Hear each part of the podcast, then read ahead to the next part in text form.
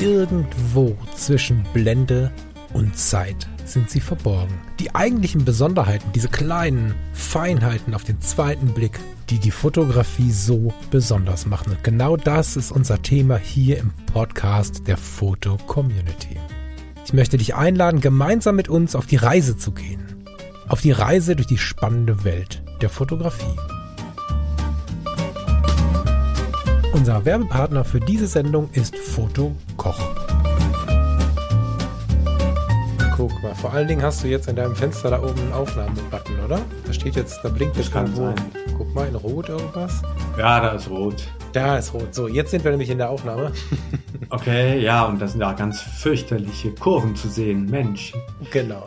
So, herzlich willkommen, lieber Werner. Schön, dass wir jetzt hier im Tech Talk äh, im Podcast sind. Leider sind wir heute ohne den Lars. Der lässt sich entschuldigen, dem geht's nicht ganz so gut. Deswegen müssen wir beide das Ding jetzt hier mal rocken. Schön, dass du da bist. Kein Stress. Ja, herzlich willkommen. Lieber Lars, du sitzt zu Hause. Äh, wir wünschen dir gute Besserung und ich bin jetzt sehr gespannt, worüber wir heute reden wollen. Es geht natürlich, wie immer, wenn der Werner auftaucht, um die aktuelle Ausgabe der Color Foto. Der Werner ist, wer die letzte Sendung nicht gehört hat, der Chefredakteur der Color Foto und ja, wir gucken mal so ein bisschen ins Heft hinein. Werner hat zwei, drei spannende Themen mitgebracht und mal schauen, was draus wird. Ich freue mich drauf. Werner, was hast du denn mitgebracht? Wir wollten diesmal Olympus und Panasonic als Thema wählen. Mhm. Beide haben neue Micro Four Third Kameras gebracht und beide haben nicht nur neue Kameras gebracht, beide haben auch den Sensor erneuert, was ja sehr selten vorkommt. Meistens wird ja ein Sensor jahrelang genutzt und jetzt kommen beide gleichzeitig parallel mit neuen Kameras und diesmal sogar mit verschiedenen Sensoren. Mhm. Können wir sehr gerne machen. Ich ähm, bin ein bisschen unbeholfen, wenn es um, um die Micro Four Thirds Geschichten geht, bin aber umso neugieriger. Ich habe einen Falk. Freund, ja, so ist es. Ich habe einen Freund, ich weiß nicht, ob du den kennst, den Frank Fischer von der Frank Fischer Fotoschule. Der ist Ja, Olympus ja sehr verbunden, sag ich mal. Und der hält mir die auch immer mal hin, aber ich bekomme die Verbindung nicht hin bis jetzt, obwohl ich mal einen Olympus hatte. Ich bin aber total neugierig. Und bevor wir über diese neue, um die wird es ja heute gehen, nehme ich an, Olympus OM1 sprechen, vielleicht kannst du uns ich glaube, ich bin ja nicht der Einzige, mal kurz äh, aus der Verwirrung helfen, weil wir haben alle die wilden Nachrichten wahrscheinlich gelesen. Ähm, Olympus gibt's nicht mehr, stellt sein Kamerageschäft ein, jetzt hat's irgendeiner gekauft. Jetzt ist es wieder eine Olympus. Wa- Was ist jetzt mit Olympus? Kann man das kaufen? Gibt sie weiter? Vielleicht magst du uns da mal kurz reinholen, bevor wir über die Kamera sprechen. aber Falk, das ist doch ganz einfach. Die Firma heißt jetzt OMDS, die Produkte heißen OM System, manchmal heißen sie auch Olympus und ähm, das Ganze ändert sich von Zeit zu Zeit. Olympus ist eigentlich eine Kameramarke.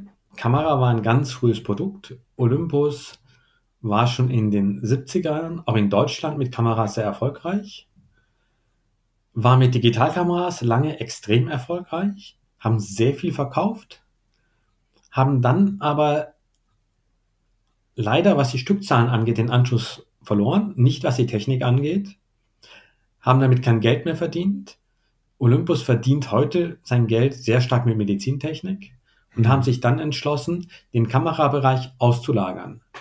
Da gibt es eine neue Firma, OMDS, die diesen Kamerabereich aufgenommen hat und nun die Olympus-Systeme, Olympus-Kameras, Olympus-Objektive weiterentwickelt. OMDS wird neue Produkte unter dem Markennamen OM-System auf den Markt bringen.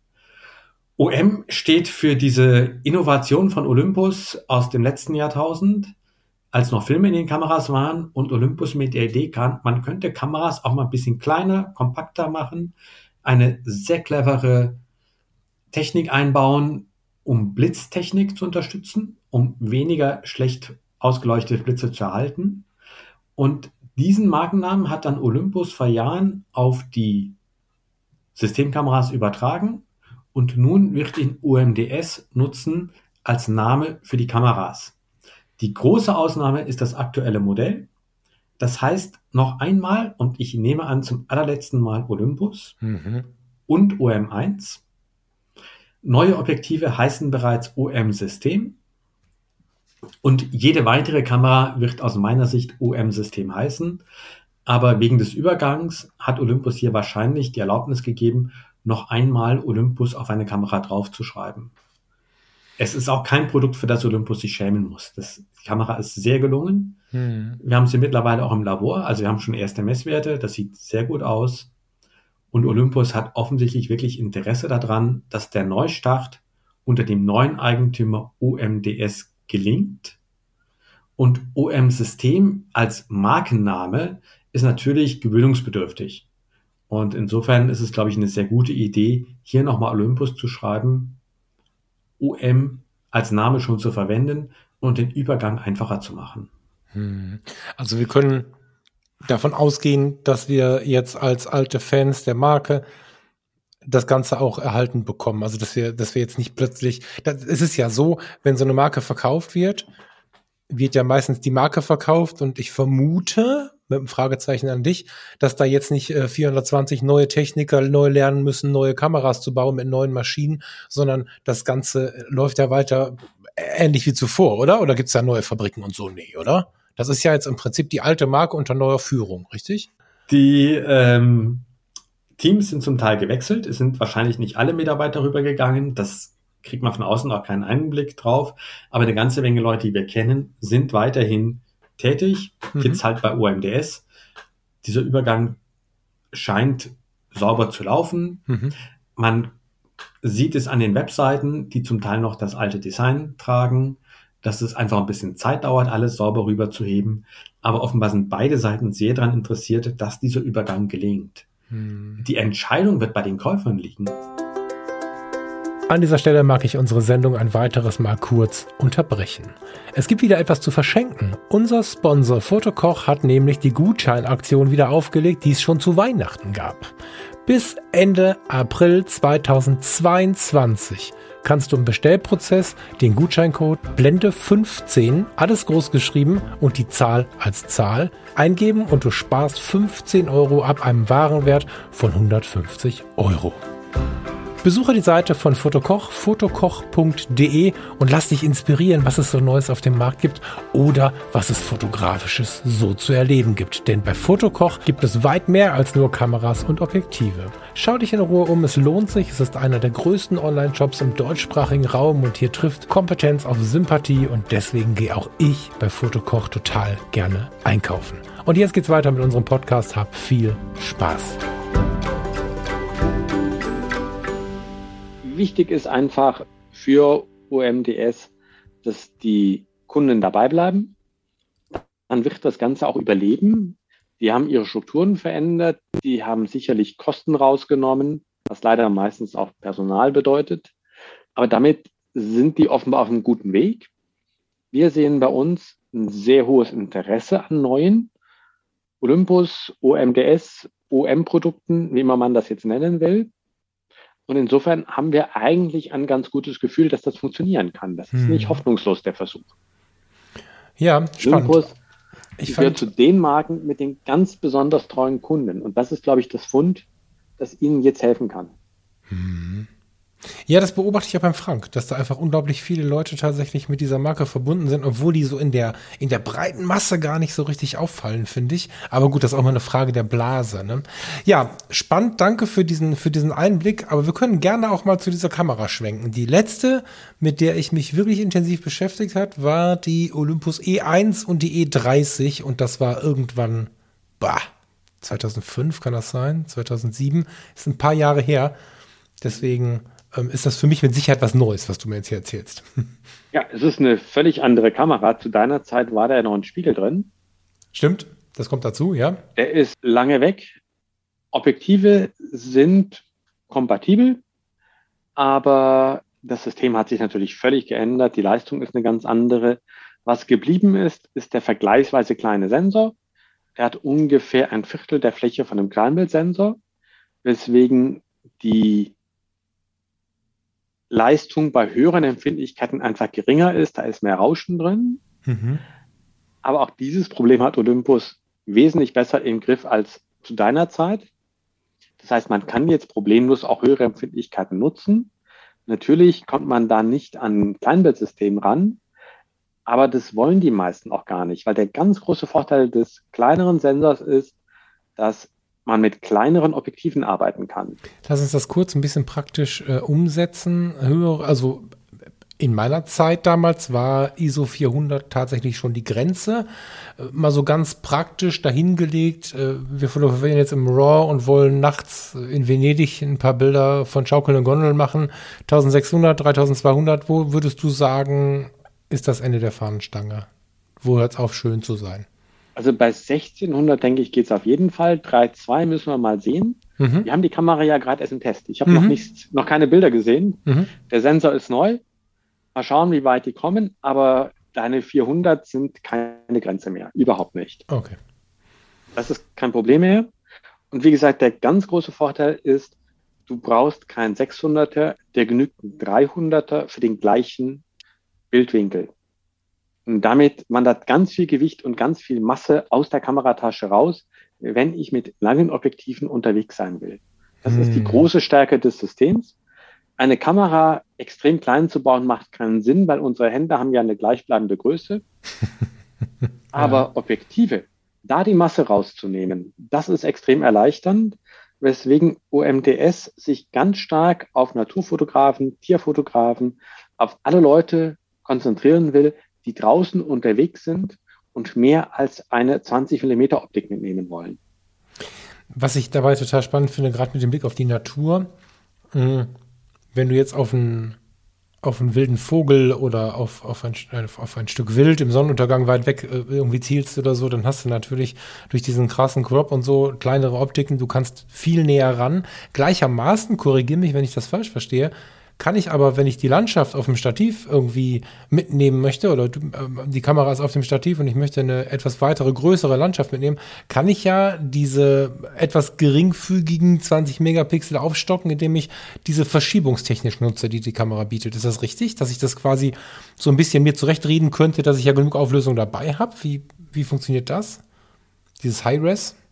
Du kannst weiterhin Aufnahmen kombinieren. Mhm. Dabei verschiebt die Kamera den Sensor in kleinen Schritten mhm. und macht dir dann eine Aufnahme mit deutlich höherer Auflösung. Diese cool. Funktion ist weiterhin eingebaut. Mhm. Die Auflösung geht jetzt beim Stativ auf 80 Megapixel hoch. Ohne Stativ sind es 50, mit Stativ sind es 80 Megapixel. Was heißt denn, ohne Stativ ist der so schnell, dass ich das freihändig halten kann? Eine Frage der Technik am Ende. Mhm.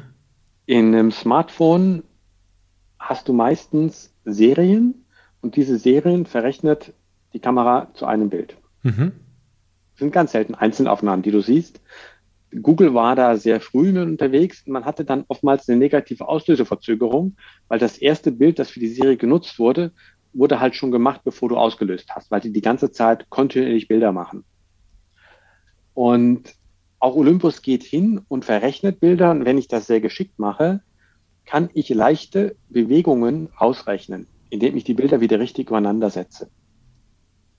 Unterschiede dürfen nicht zu groß sein, aber das geht gut und wird ein Teil der Zukunft sein. Ich denke, das Wichtigste an dieser Kamera ist der neue Sensor, mhm. der extrem schnell ist. Das ist ein BSI-Sensor, also einer von der Rückseite belichteter Sensor. Wenn ein Sensor hergestellt wird, wird auf die lichtempfindliche Siliziumschicht die Verdrahtung, die Transistoren gebaut. Und das Ganze ist halt im Weg, wenn das Licht drauf fallen soll. Deswegen wird er bei vielen Kameras heute umgedreht und die Rückseite wird belichtet, auf der keine Verdrahtung ist. Hm. Also erhöht die Empfindlichkeit. Mhm. Jetzt geht man hin und sagt, wir verwandeln diesen Sensor in ein komplexeres Gerät, das auch schon Signale speichern kann, direkt die Signale bearbeitet mit weiteren Logik- und Speicherschichten und kann so die Geschwindigkeit deutlich erhöhen, mit der ein Sensor ausgelesen wird. Und das ist gerade bei diesem Sensor gemacht worden. Der kann Daten sehr schnell auslesen. Das ist gut für Serienbilder. Es ist aber auch wichtig für den Autofokus und für jede Art von Berechnung. Wenn ich schneller Daten bekomme, kann ich mehr Einzelbilder machen. Das heißt, ich kann viel schneller den Autofokus mit neuen Daten füttern. Wichtig, wenn ich Tier verfolgen will, wichtig für so Dinge wie Augenautofokus, wichtig für Tierautofokus, diese Weiterentwicklung basiert auf einem schnellen Datenfluss. Und das ist in meinen Augen das, was Olympus in den Vordergrund gestellt hat bei der Neuentwicklung. Schnell Daten vom Sensor abzuziehen. Nicht die extrem hohe Auflösung erreichen. Das kann ich vom Stief oder auch von Hand machen mit Mehrfachbelichtungen. Aber im Normalfall geht es darum, schnell auslesen, sicherer Autofokus, dich dahin bringen, wo du hin willst. Super spannend. Ich habe mich selbst dabei erwischt, jetzt gerade noch, bei den 20 Megapixeln ja so ein bisschen, was habe ich gesagt, die geringe Auflösung oder so. Wenn mhm. ich überlege, dass ich mit 4 Megapixeln angefangen habe und dann stolz auf meine 6 Megapixel war, also digital, reichen die 20 ja auch schon für eine ganze Menge aus, das muss man mal sagen. Okay, cool. Also gerade dieses Sensoren-Ding, da habe ich auch mal überlegt, ob wir da mal eine Sendung drüber machen sollen, Werner, weil ich immer wieder Menschen treffe und ich inkludiere mich da, die da einfach nicht mehr wissen, wo vorne und hinten ist. Ähm, Im wahrsten Sinne des Wortes haben wir jetzt gelernt. Total spannend. Was ist jetzt, also wir haben einen neuen Sensor, wir haben ähm, die ja schon vorher vorhandene Heilblast-Technik. Was ist jetzt so neu an der Kamera? Oder ist es einfach tatsächlich ein komplett neues Ding? Haben wir Neuigkeiten? Haben wir irgendwelche Sachen, die du mitbringst, wo du sagst, das ist nicht nur ein schöner Übergang von Olympus zu OM Systems, sondern es ist auch was Neues, was uns weiterbringt? Oder ist das bei den Kameras sowieso so, dass die durchentwickelt sind am Ende? Nee, die, das äußere Erscheinungsbild ist relativ unverändert geblieben, was sicherlich auch den Käufern sehr entgegenkommt. Die mögen dieses traditionelle Design. Innen drin ist alles neu. Der Sensor ist neu, die Signalverarbeitung ist neu. Olympus hat endlich die Menüführung komplett erneuert. Hm. Ich mochte die alte nie. Mhm. Die neue sieht deutlich verständlicher aus, deutlich logischer aus. Da ist, glaube ich, ein ganz großer Schritt geglückt. Das mag jetzt nicht jedem Olympus-Fotografen direkt gefallen. Man gewöhnt sich an das, was man hat. Mhm. Aber es ist zumindest für Neueinsteiger eine große Erleichterung, dass das Menü komplett neu gedacht wurde. Da hat man tatsächlich die alten Zöpfe mal komplett abgeschnitten und sich offenbar mit einem leeren Stück Papier hingesetzt. Das ist auf der Bedienungsseite, glaube ich, der ganz wichtige Vorteil der neuen Kamera. Und wie gesagt, auf der Seite der Bildqualität, Messwerte habe ich eben mal kurz reingeschaut, die sehen gut aus. Da scheint Olympus auch ein Schritt gelungen zu sein nach vorne. Und das andere ist, wie gesagt, die Geschwindigkeit des Sensors erhöht für Autofokus, für Sonderfunktionen. Das wird gerade denen, die Tiere fotografieren wollen, sehr entgegenkommen, wo es auf Geschwindigkeit halt ankommt. Bei der Auflösung selber, die du so ein bisschen bedauerst, ich denke, 20 Megapixel ist verdammt viel. Mehr braucht man selten. Manchmal ist es angenehm, wenn man Reserven haben will, ja. Aber A3 mit 20 Megapixel ist gar kein Problem. Äh, absolut. Ich habe mich dabei selbst erwischt. Das sollte tatsächlich heißen, ich bedauere das nicht wirklich, sondern das war so ein Bedauern aus Gewohnheit. Wir nehmen ja ähm, aus den Medien, wozu sicherlich auch die Color-Foto gehört, aber aus den Medien und aus den Social-Media-Accounts und auch von dem, was wir haben, eine ganze Menge mit. Aber ich hatte bis vor kurzem 20 Megapixel, jetzt habe ich halt 30 in der EOS R, aber die R6 ist dadurch ja, die auch 20 Megapixel hat, keine schlechtere Kamera. Also mit 20 Megapixeln hast du schon recht, kommen wir schon weit. Das ist schon, das ist schon ganz gut. Und ich glaube, ist es noch so, Werner, wenn du den Sensor nicht ganz so groß hast, ist es auch schlau, nicht so viele Pixel drauf zu packen oder ist das ein altes Märchen? Nein, das ist natürlich so die, also das Rauschproblem, das du angesprochen hast, hängt einfach an der Größe des Pixels. Mhm. Desto größer der Pixel ist, desto mehr Photonen treffen auf ihn, desto empfindlicher ist er, mhm. desto besser ist das Signal im Vergleich zu den Störungen. Mhm. Desto kleiner der Pixel ist, desto weniger Photonen fallen drauf, desto mehr Probleme habe ich mit der Signalqualität. Das heißt, wenn die Pixel klein werden und viel Licht da ist, wunderbar ist wenig Licht da, naja, dann brauche ich es halt. Und das passiert bei kleinen Pixeln schneller.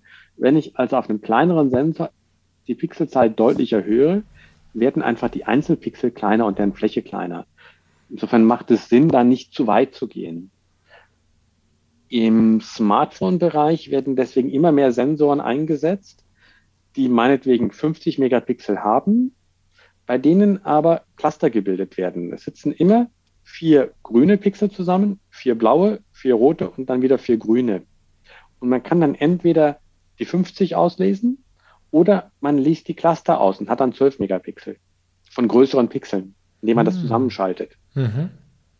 Olympus scheint sowas ähnliches zu machen. Also auch da besteht wohl jeder Einzelpixel aus einem 2x2 Cluster.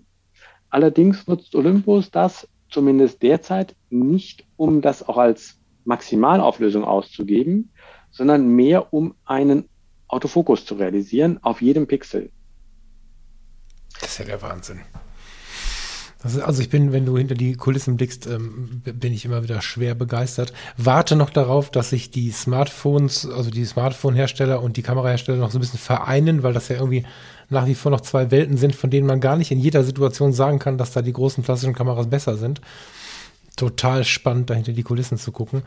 Also Olympus OM1, äh, neues Gerät, gutes Gerät, nicht günstig sehe ich, 2200 Euro. Ist natürlich jetzt nicht unbedingt was für den Familienurlaub von dem jungen Mann oder der jungen Frau, die alle paar Wochen mal ein Bild macht, so, ne? Das, da musst du schon ambi- ambitioniert sein, wenn du so ein Geld ausgibst. Aber die, die Ausrichtung von Olympus ist die, oder von OM Systems, muss man ja jetzt sagen. Ich kann mich an alte Werbeseiten erinnern in den Magazinen, wo, ähm, das war dann E1, wo dann irgendwie am Strand mit großen Abschattern äh, Models fotografiert wurden und so. Ich glaube, die Ausrichtung ist komplett weg, oder? Also gucken wir wirklich zum größten Teil in Richtung Natur oder versuchen sie überall noch Ja. Fuß zu fassen? Nein, also die schauen auf Natur und die schauen auf die engagierten Amateure. Mhm. Die meisten Familienväter, die zweimal im Jahr ein paar Bilder machen, nehmen ihr Smartphone. Also der Kameramarkt, den es früher mal gab, den gibt's einfach nicht mehr. Die meisten Kameras werden schlichtweg von niemandem mehr verkauft, sondern das hat alles das Smartphone übernommen, was auch völlig okay ist. Und Kameras sind halt für die, die eine bessere Qualität wollen, die mehr Möglichkeiten wollen, die mehr mit Brennweiten arbeiten wollen. Bei Smartphones ist meistens die Hauptkamera Mhm. deutlich besser als die anderen Kameras. Das Problem habe ich hier bei einer Olympus nicht. Ich nehme einfach ein anderes Objektiv und habe die gleiche Bildqualität wie vorher. Da haben Kameras eine Stärke, an die Smartphones nicht rankommen. Was Smartphones jetzt nicht schlecht machen soll, die haben ihre Berechtigung, auch zum Fotografieren, aber es ist eine andere Klasse von Gerät. Also ich komme in der Vespa ans Ziel und manchmal ist die Vespa total praktisch, Mhm. aber manchmal hat auch ein Auto Vorteile. Das stimmt. Das stimmt. Ja, ja, ich wollte es auch gar nicht in direkte Verbindung bringen, nur weil du diese Pixelkiste gerade gebracht hast. Ich, das reizt mich so, das Thema. Ich, wir können jetzt gar kein neues Thema aufmachen, ne? aber ich finde es total spannend, was da gerade so passiert. es macht auch Sinn, darüber zu sprechen.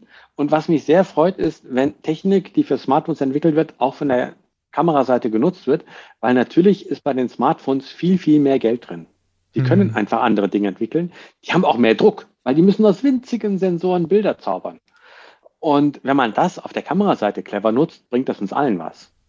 Ja, ja, Also man genau. sollte da keinerlei Berührungsängste haben. genau. Und ich bin gespannt darauf, dass das, ähm, oder ich rechne damit, dass das noch mehr wird, oder? Bin ich da auf dem Pulsweg? Das, das wird sich doch hochpotenzieren, oder? Ja, also Sony ist ja weltweit der größte Hersteller von Sensoren. Und natürlich ist deren größtes Geschäftsfeld Smartphones. Hm. Sony ist zugleich wahnsinnig stark bei Kameras Hm. Und wollen jetzt ihre eigenen Smartphones nach vorne bringen und haben das Ganze zusammengeführt. Hm. Also die Abteilung, die für Kameras zuständig ist, jetzt auch für Smartphones bei denen zuständig. Und ich glaube, das wird der Punkt sein, wo die Techniken am stärksten zusammengeführt werden. Wo die wirklich nach links und rechts schauen und mal gucken, was hat eigentlich der eine gemacht und was machen wir und wie kann man beide Seiten verbessern. Äh, ich möchte, wenn ich jetzt, wenn ich jetzt, wenn ich dich jetzt weiter zu Smartphones aus, äh, aussauge, dann kommen wir im Thema nicht weiter. Ich muss gerade mal, ich muss gerade mal eine Spitze äh, in die nächste Richtung geben. Hast du zu der, äh, weil es einfach zu spannend ist, Werner, lass uns da irgendwann nochmal eine Sendung drüber Das machen wir andermal. glaub- Genau, also das Smartphone finde ich so spannend, lass uns das Smartphone noch mal mit reinnehmen. Möchtest du zu dem OM Systems noch was sagen oder sollen wir mal weitergehen zu deinem zweiten Highlight? Genau, weil ich denke, wir sollten, bevor die Zeit abläuft, auch über die GH6 reden. Mhm. weil das Irre ist ja, dass nicht nur ein MFT-Hersteller einen neuen Sensor bringt, Olympus oder OMDS jetzt, Panasonic macht es gleichzeitig auch und die haben einen anderen Sensor. Die setzen auf eine etwas höhere Auflösung, um 5,7 beziehungsweise 5,8K Video zu machen. Also Panasonic schaut mit der GH6 ganz klar Richtung Filme. Die Kamera sieht zwar aus wie eine klassische Fotokamera mit Spiegelreflexlook, ist im, auf der technischen Seite aber sehr stark Richtung Video optimiert, mit einer Kühlung des Sensors, mit der höheren Auflösung, sodass beide Modelle sich großartig ergänzen, Mhm. weil sie wirklich in verschiedene Richtungen schauen. Die Olympus ist die für den engagierten Amateur und die Panasonic ist die mit einer anderen Sensortechnik, für den, dem es sehr wichtig ist, auch Filme mit sehr hoher Auflösung zu machen. Panasonic liest immer schon Sensoren mit zwei verschiedenen Empfindlichkeiten aus. Im Fotobereich kann man dann wechseln ab einer bestimmten ISO-Stufe auf die andere Technik, die mit einem anderen Grundrauschen dann wieder einsetzt. Und im Filmbereich sieht es für uns so aus, dass die offenbar beide Wege parallel auslesen und dann Daten zusammenführen, um Rauschen zu senken. Mhm. Aber das scheint es nur für die Filmer zu geben, was halt auch wieder zeigt, wie stark Panasonic gerade bei dieser Kamera auf das Thema Filmer schaut. Naja, Film ist ja in der Szene oder in der, in, in, kann man das sagen, in der Szene, bei den Fotografen und Fotografinnen immer wichtiger. Ich habe nicht wenige, gerade so Kollegen, die im Bereich Hochzeit unterwegs sind und so, die regelmäßige Anfragen bekommen, ob sie nicht beides machen können. Ich kenne auch Wahnsinnige, die machen beides parallel. Die äh, nehmen also den fotografischen Anteil, äh, drücken auf den Knopf, machen dann wieder eine Videosequenz und so. Wäre mir persönlich jetzt viel zu stressig, aber das ist hier nicht die Frage. Video wird immer, immer wichtiger. Und nur weil ich mich da ein bisschen rausnehme, heißt das ja nicht, dass es nicht dennoch so ist. Und dann ist die jetzt quasi die Kamera der Wahl, wenn ich es kombinieren möchte, oder wie verstehe ich das? Also wenn ich jetzt nicht Ja. zwei Kameras an der, an, der, an der Tasche haben möchte, dann kann ich damit den Hochzeitstag quasi auf beiden Seiten abdecken. Ja, ganz klar. Also das ist die Kamera, wenn ich beides machen will. Mhm. Das Video immer wichtiger wird. Jein. Also für die meisten engagierten Amateure spielt Video aus unserer Beobachtung keine Rolle. Ja, ich bin jetzt im Businessbereich. Ja, hast du recht. Wenn du genau in den Bereich reingehst, wo man Geld verdient, geht's ohne Video nicht mehr. Hm.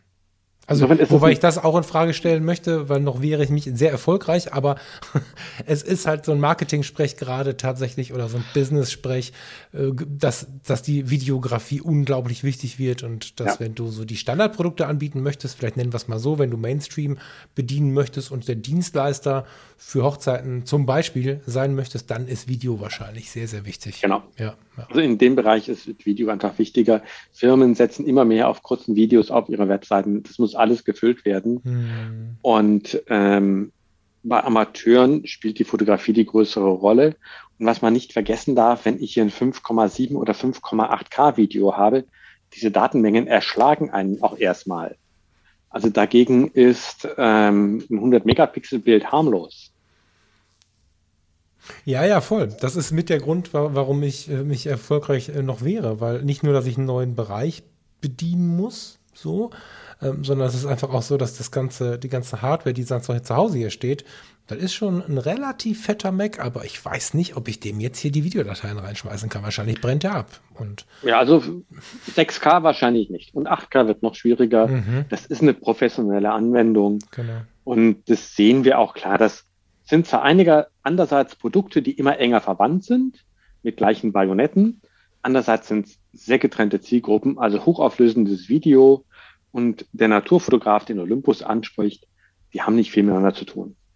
Dennoch die Frage, weil das ähm, ist mir in der Vergangenheit immer mal wieder begegnet, das ist ja so, dass auf so manchen Kameras neuerdings das Video relativ laut draufsteht. Ne? Also Canon hat jetzt auch so ein neues Ding gebracht. Mhm. Ähm, jetzt bei der Lumix wird auch direkt vom, vom Film gesprochen. Wenn ich jetzt ein Fan der Marke bin und finde die Kamera sympathisch, macht es Sinn, sie als Fotograf zu kaufen oder ist es tatsächlich so ein Kompromiss? Also ist es dann auf der fotografischen Seite ein kleines Stück weit weniger, weil die Videografie da so viel Raum eingenommen hat oder Nein, spielt es im Prinzip keine Rolle? nein, nein, das ist kein Problem. Also dem Fotografen nimmt es nichts weg. Er muss möglicherweise eine Kühlung mitschleppen. Also von Canon gibt es ja auch eine neue Kamera, die R5C, die relativ klobig geworden ist wegen der Kühlung. Das braucht der Fotograf, der normale halt nicht. Aber ein Fehler ist es nicht, das zu kaufen. Also wenn ich die Kamera mag, wenn ich das Bedienkonzept mag, wenn ich Objektive habe, dann ist das eine gute Kamera für Fotografen. Die halt Funktionen hat, die ich nicht nutze, die ich mitbezahlen muss, klar. Aber die Preise gehen sowieso nach oben. Ja, ja, die, wir sind jetzt hier auch bei 2200 Euro, sehe ich gerade. Ne? Also das ist ja tatsächlich genau. im Prinzip das Gleiche. Ja. Und Sony ist bei der A7 IV, ja eigentlich auch so das Standardmodell ist, ich glaube sogar bei 2400. Wahnsinn. Ja, also das ist leider alles kein Mitnahmepreis mehr. Hm. Also mit dem iPhone-Film ist dann das Mittel der Wahl, ja? Nein, du nimmst gefälligst eine Kamera, Junge. Nee, in meinem Fall nehme ich tatsächlich das iPhone, weil ich halt, äh, ich nutze es halt nicht auf, auf dieser Ebene. Aber ja, also GH6, ja. Ähm, was ist denn da? Hm. Was ist denn da das, was du mir laut mitbringst? Was ist die große Besonderheit? Ja, es ist toll für Film, ja, es, aber, aber hat, sie hat doch bestimmt auch noch was im Gepäck, was uns wirklich die Augenbrauen hochzieht, oder? Was wäre, wenn du jetzt der Marketingmanager von denen wärst, was würdest du jetzt äh, oben aufhängen? Also wie gesagt, spannend für uns war neuer Sensor, höhere Auflösung, mhm. Möglichkeiten, zwei Signale zusammenzuführen, mhm. um Rauschen zu senken. Mhm. Das ist so das auf der Technikseite Spannende. Ansonsten ist die, wie gesagt, kompromisslos Richtung Video ausgelegt. Mhm. Man kann eine Menge im, in der Kamera selber auch speichern. Also man muss in den meisten Fällen gar nicht mal externes Speichergerät mitbringen, was ja früher häufig der Fall war. Das ist halt. Ähm, weil die Speicherkarten so viel können inzwischen, meinst du, oder? Schnell genug sind, genau. Weil das Ganze auch gut gekühlt wird. Hm. Man kann Aufnahmen bis 100 Megapixel machen, Fotos. Auch die haben eine Multishot-Technik wie Olympus, mhm. wo dann einfach mehrere zusammengesetzt werden. Ich würde jetzt nicht davon ausgehen, dass das 100 Megapixel Bild einer GA6 die Auflösung eines 100 Megapixel Bilds von der Fuji hat. Mhm. Es gibt ja die Mittelfahrtmodelle mit 100 Megapixel Sensor. Mhm. Da wird man nicht ganz rankommen. Aber also da wird man nicht ganz rankommen, da sprichst du jetzt von der Auflösung oder sehe ich auch in der Schärfe irgendwie? Von der Auflösung. Okay. Du wirst nicht im Bild quasi echte 100 Megapixel haben. Das wird ein bisschen weniger sein. Hm. Ist ja auch immer ein Problem der Objektive. Ich meine, auch die Objektive müssen ja die 100 Megapixel leisten. Hilft nichts, einfach nur die Objektive zu nehmen, die man immer schon hatte. Wenn die Auflösung streikt, muss man schauen, welche von meinen Objektiven gehen das mit und welche muss ich neu kaufen. Werner, ich habe jetzt extra mal umgeblättert, ne, weil wir reden ja über die Colorfoto und nicht über diese beiden Marken. Habe dann natürlich meine Canon, meine Marke gefunden, die R5C 5000 Euro, da bin ich auch wieder raus. das ist ja der Wahnsinn.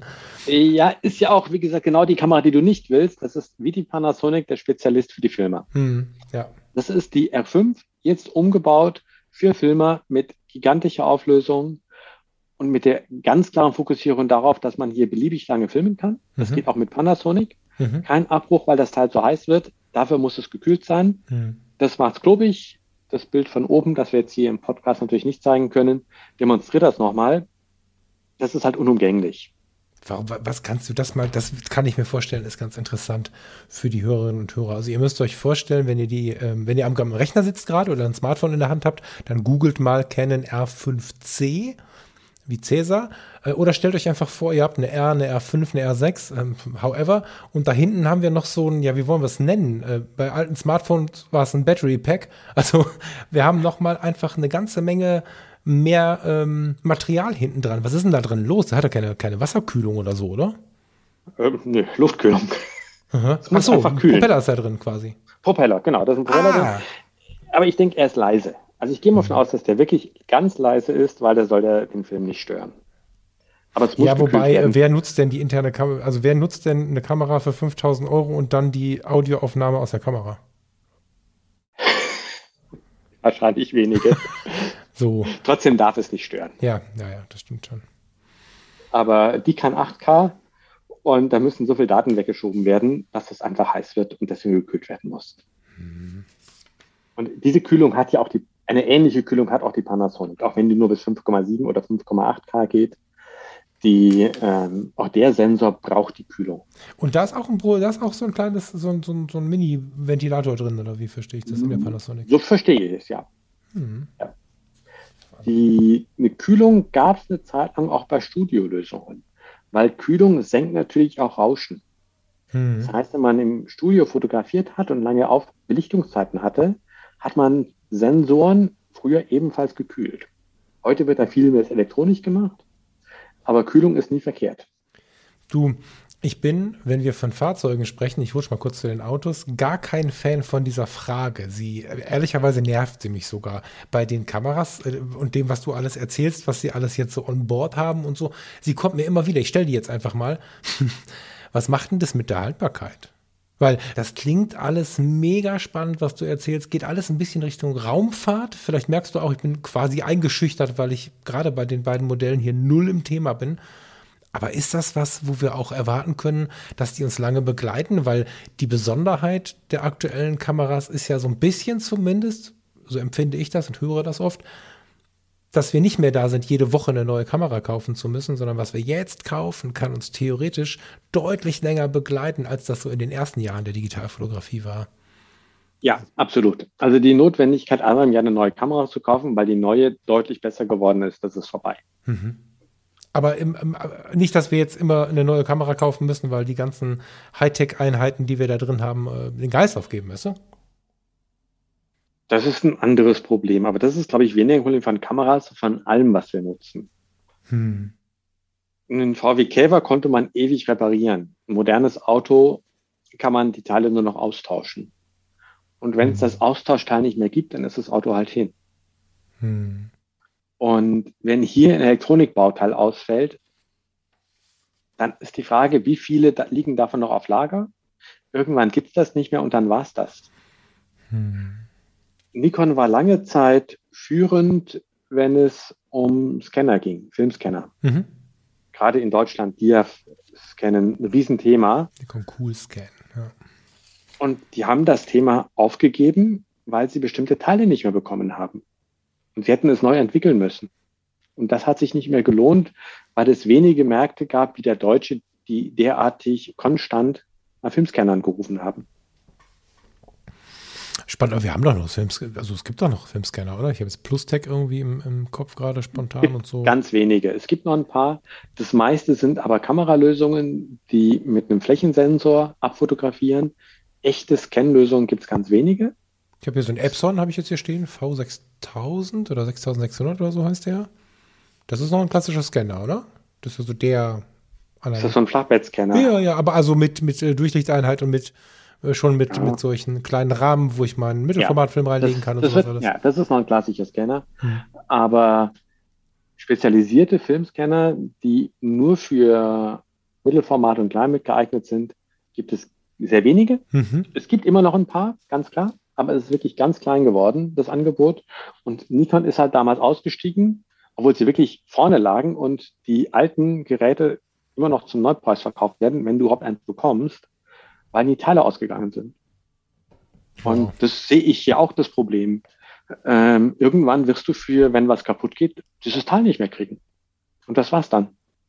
Mhm.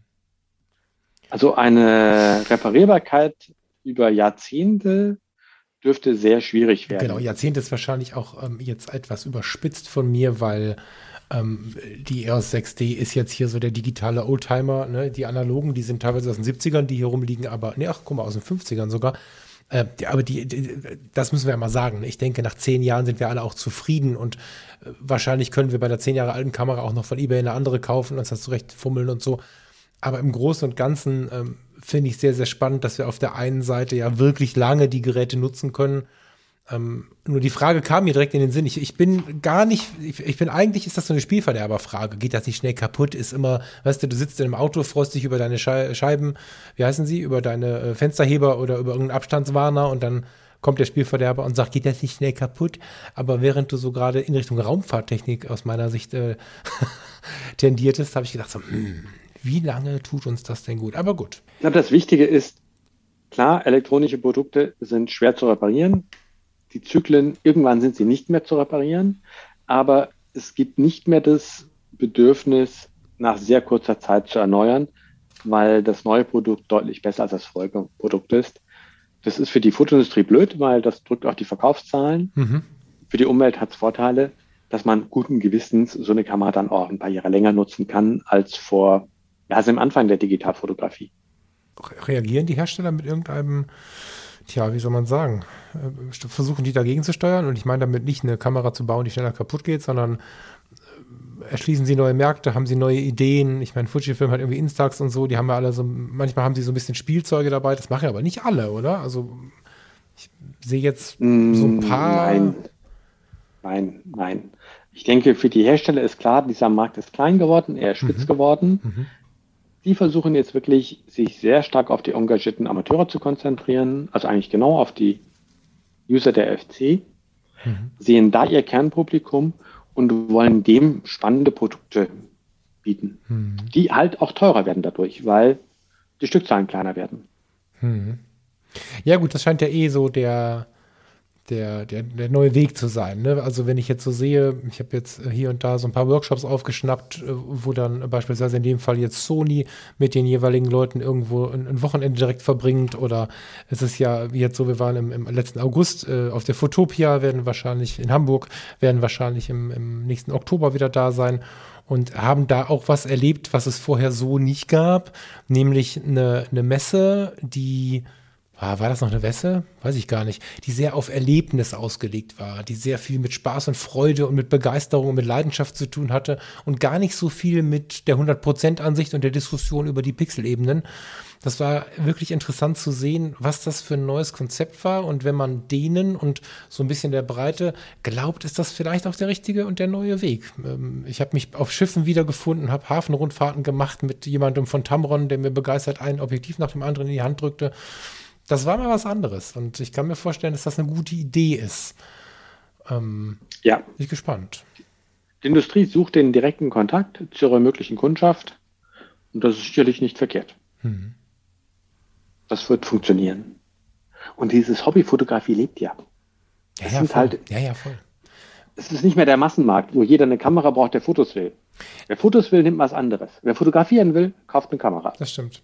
Naja, es ist ja auch die, die, die Lage der, der, der Welt und der Zeit, muss man einfach mal sagen. Ne? Also vor Corona und vor Krieg und vor all diesen Themen waren wir ja schon stressmäßig total am Limit. Also ich meine jetzt nicht dich und mich in, im Konkreten, aber gesellschaftlich betrachtet äh, ist es ja so, dass das ein so riesiges Thema ist. Und was liegt da näher, als dass man sich sowas, so ein Hobby wie, wie die Fotografie sucht? Die, die verschiedenen Genres bieten natürlich unglaublich viele Möglichkeiten, aber ich würde behaupten, also drei Viertel der möglichen Genre, die man abdecken kann, haben viel mit Entspannung, runterkommen, sich ausleben, was auch immer zu tun. Und das ist natürlich, hm, das ist ein, ein, ein steigender Markt, denke ich. Ja, sehr, sehr spannend. Ja.